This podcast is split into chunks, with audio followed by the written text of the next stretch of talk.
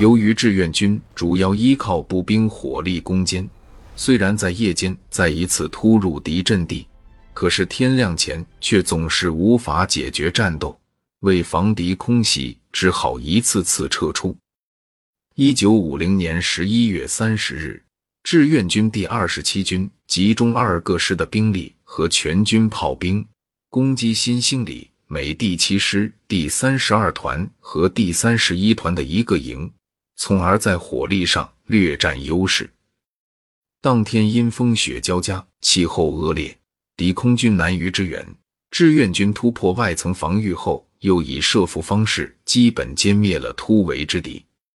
这一仗是抗美援朝战争史上志愿军成团建制歼灭美军的唯一战例。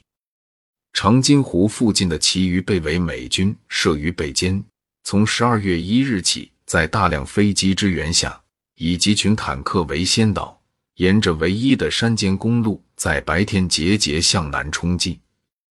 这时。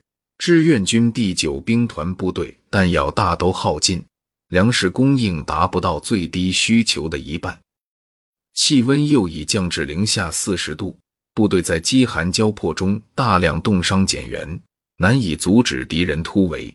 联合国军在东西两线遭到沉重打击后，麦克阿瑟于一九五零年十二月三日命令部队向三八线实施总退却。志愿军乘胜展开战役追击，在西线，志愿军和人民军于六日收复朝鲜民主主义人民共和国临时首都平壤，并继续向三八线推进。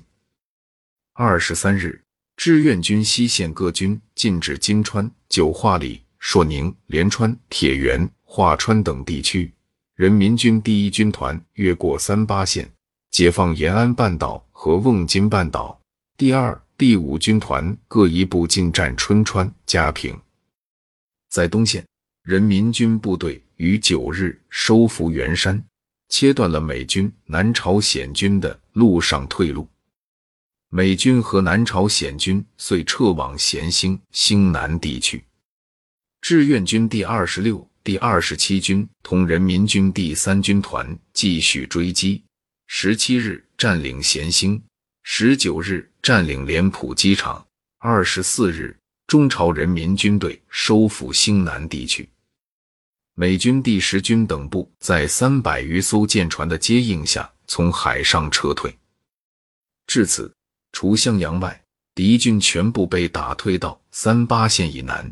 第二次战役遂告结束。此役。志愿军取得了超出预定计划的胜利。志愿军歼灭南朝鲜军第七、第八师大部及土耳其旅一部，给美军第二、第七师和陆战第一师以沉重打击，重创美军第二十五师第一骑兵师，共毙伤俘敌三点六万余人，其中美军二点四万余人。缴获与击毁各种火炮一千余门，汽车三千余辆，坦克与装甲车两百余辆，缴获飞机六架，并将战线推至三八线南北地区，粉碎了敌军迅速占领朝鲜北半部的企图，迫使其由进攻转入防御。本战役作战中，志愿军共伤亡三万余人。